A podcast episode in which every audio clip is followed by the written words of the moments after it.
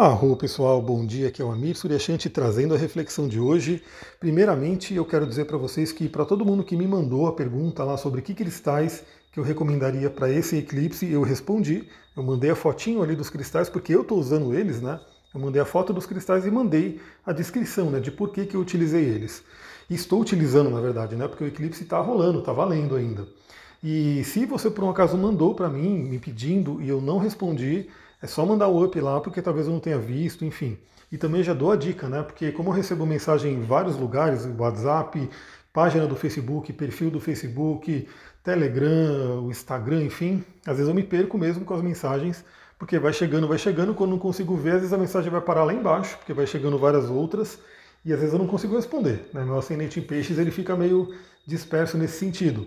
Então, se por um acaso eu não respondi alguma coisa que você mandou, é só colocar um up ali sua mensagem vai subir, eu vou ver ela e vou conseguir responder.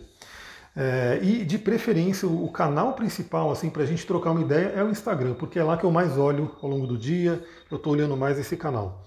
Bom, vamos lá. Hoje, Júpiter, né? hoje, quinta-feira, dia de Júpiter, onde a gente tem aí uma lua cheia em Sagitário, que saiu de um eclipse agora, né? Olha que dia forte. Por que, que é um dia forte? Porque Sagitário é um signo regido por Júpiter. Então, olha só como a gente pode trabalhar a energia desse planeta hoje, desse signo, da melhor forma, da forma mais intensa, mais forte. Mas hoje, a Lua ela vai fazer é, algum, um aspecto de tensão, né, um aspecto bem que se diria aí difícil, complicado, enfim, mas que eu diria que é uma grande janela de oportunidade, uma janela que a gente pode utilizar para trabalhar algumas questões. Então, quais são os planetas que estarão envolvidos? Olha só, a Lua ela ela está ali em Sagitário ainda, cheia, né, poderosa ali, e ela vai fazer oposição a Vênus e Mercúrio que estão em Gêmeos. E aliás, Vênus e Mercúrio estão em conjunção, eles já estão juntos ali e vão ficar mais juntos ainda, porque o Mercúrio vai ficar retrógrado. Então a Vênus está andando para frente, Mercúrio vai começar a andar para trás e eles vão se cruzar. Eles vão se encontrar e vai fazer uma conjunção mais intensa. Mas eles já estão em conjunção, tecnicamente eles já estão ali grudados um no outro, e ambos estão, vão estar né, no dia de hoje em oposição à Lua em Sagitário. Mas mais do que isso, né, essa dupla, é, Mercúrio e Vênus, estão em oposição, em oposição não, em quadratura forte com Netuno. E aí o que acontece? Quando a Lua fizer oposição a Júpiter, a Mercúrio e Vênus, olha só a doideira aqui, falei do peixes, o peixe está aparecendo. É, quando a Lua fizer oposição com Mercúrio e Vênus, ela vai fazer também a quadratura com Netuno. Ou seja, teremos formado aí no céu um aspecto que, que é aspecto de poder, né, chamado de T-square ou grande quadratura, que seria um aspecto de tensão, de dificuldade, desafio e assim por diante. E aí você pode ver, de repente, algumas pessoas falando né, de tomar cuidado com ilusões, com, com, coisas complicadas, né, por conta do Netuno, envolvendo num aspecto complicado né, com esses planetas. Mas eu aqui trago para vocês a minha visão da astrologia para que a gente possa evoluir, para que a gente possa trabalhar as questões. Então, esse aspecto que é tido como difícil, desafiador, que é quadratura oposição, e no caso temos uma quadratura e oposição juntas, né, temos os dois aspectos difíceis vai ser muito interessante por quê? Porque pode gerar aquele estímulo à mudança. Aliás, eu estou lendo aquele livro do Steven Pressfield que eu coloquei ontem né, no, no, no meu Instagram, uma reflexão, coloquei ali um print do, do livro, e não, não exatamente sobre isso, mas uma das partes que eu li nesse livro que eu achei muito interessante, na verdade eu já tinha visto isso, eu já, também já trabalho com essa filosofia faz tempo, mas é muito legal ver vários autores trazendo, né? Porque, como sempre digo aqui, a repetição é a mãe do aprendizado. Então, quanto mais você ouve alguma coisa, mais você vai assimilando aquilo. Então, o que, que ele diz, né? Que o desconforto, o desafio, até o medo, né, no caso, que é um print que eu coloquei ali, ele no final das contas pode ser uma bênção. Por quê? Porque é isso que vai incitar a mudança. Então, por isso que hoje a gente até não chama mais, pelo menos na astrologia evolutiva humanística, a gente não fala que a quadratura e a oposição são aspectos difíceis, ou mesmo desafiadores. A gente, desafiador até é muito mais aceitável, né? Muito mais, a gente entende muito mais o desafiador como algo bacana, assim, que ele pode nos desafiar. Mas a gente chama como, como aspectos estimulantes, aspectos que, que convidam realmente à mudança, que convidam à ação. E isso é muito interessante por quê? Porque, como diz o Steven Pressfield no livro, e várias outras pessoas também falam dessa mesma linha, né? Que o ser humano ele tem uma tendência a se colocar numa zona de conforto, todos nós, né? Então é aquela coisa, né? Não está tão ruim, né? quer dizer, não está bom, mas também não está tão ruim, então a gente fica ali, naquele banho, naquela zona de conforto. Banho-maria, Cristina Cairo chama de ofurô de cocô, ou seja, está fedendo, mas está quentinho, então a pessoa fica ali. Então é aquela coisa, às vezes a pessoa ela fica ali numa zona de conforto que não está andando para frente, não está legal, mas também não está tão, né, é, não tem um estímulo para mudança. Quando vem uma quadratura, quando vem uma oposição, ela é aquele estímulo para mudança. Então olha que interessante o dia de hoje. A gente está aí, né, numa lua em Sagitário, iluminando aí, lua cheia, né, trazendo aí à tona nossas crenças, aquilo que a gente acredita, aquilo que a gente aprendeu sobre a vida. Eu falei sobre isso no eclipse, né, desse eixo Gêmeos e Sagitário. E isso agora envolvendo Mercúrio e envolvendo Vênus. Vênus, que é o planeta do relacionamento afetivo. Eu diria que grande parte, né, não vou dizer todas, né, mas grande parte das pessoas que vêm por passar por um atendimento comigo tem assuntos de Vênus para resolver. Né? Ou elas estão atrás de relacionamento, ou elas estão atrás de prosperidade. Né?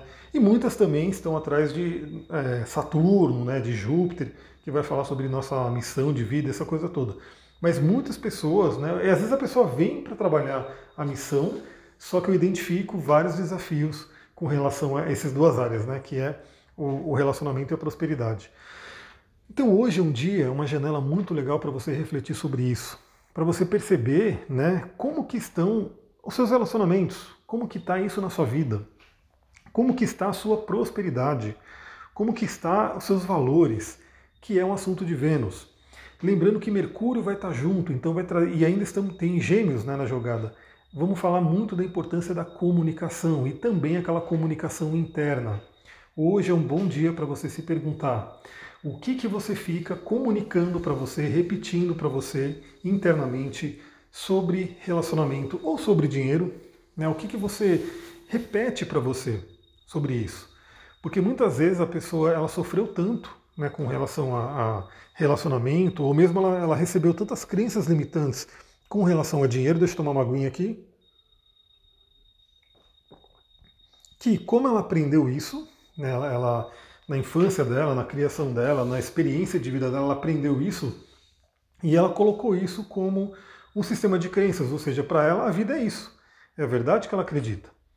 Ou seja, ela pode acreditar que relacionamento não dá certo. Né? Não tem como, porque todo mundo é assim e aquela coisa toda. Né? Ou ela pode acreditar que o dinheiro não é bom, o dinheiro é sujo.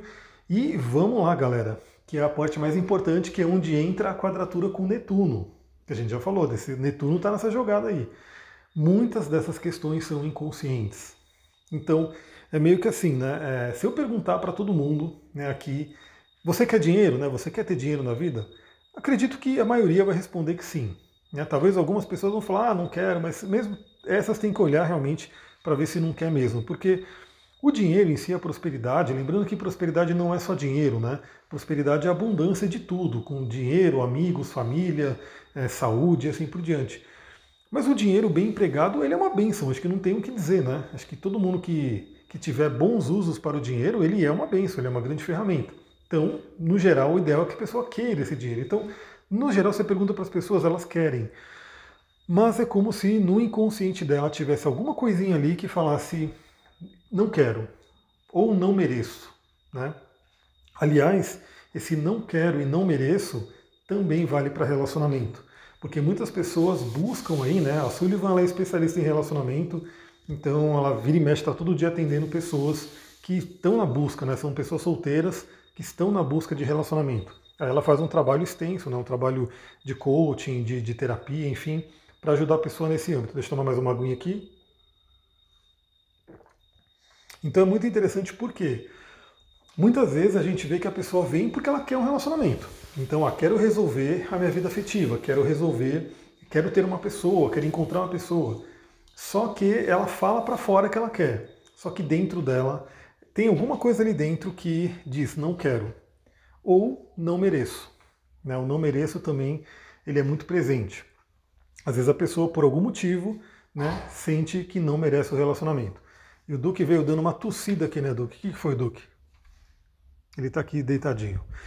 Então hoje é um dia muito interessante para cavar esse inconsciente, para você olhar dentro de si e ver, primeiro, como eu falei, né? Começa com essa pergunta: o que, que você tem comentado, o que, que você tem falado sobre para você mesmo, em forma de pensamento, em forma de voz interior, ou mesmo o que você costuma falar para as outras pessoas, porque isso é uma grande, um grande termômetro também. Né?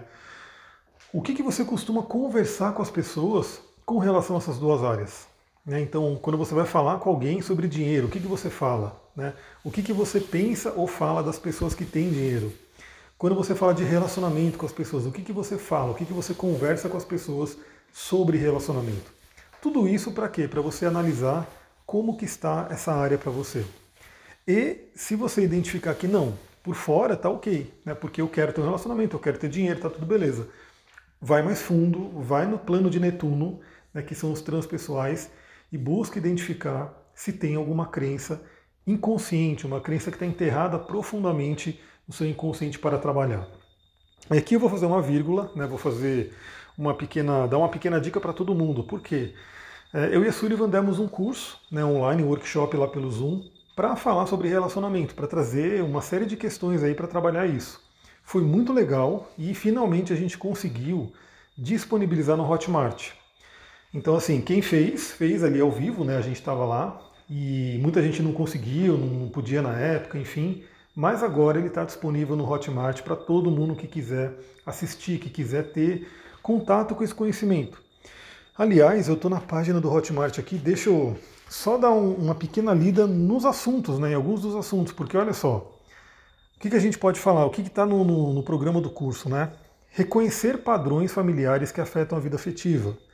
Isso é muito comum. Né? O que, que você está vivendo que de repente tem a ver com seu pai e com sua mãe, ou com algum outro membro da família. E principalmente aqui, né, reconhecer as crenças limitantes e sabotadores, sabotadoras, né?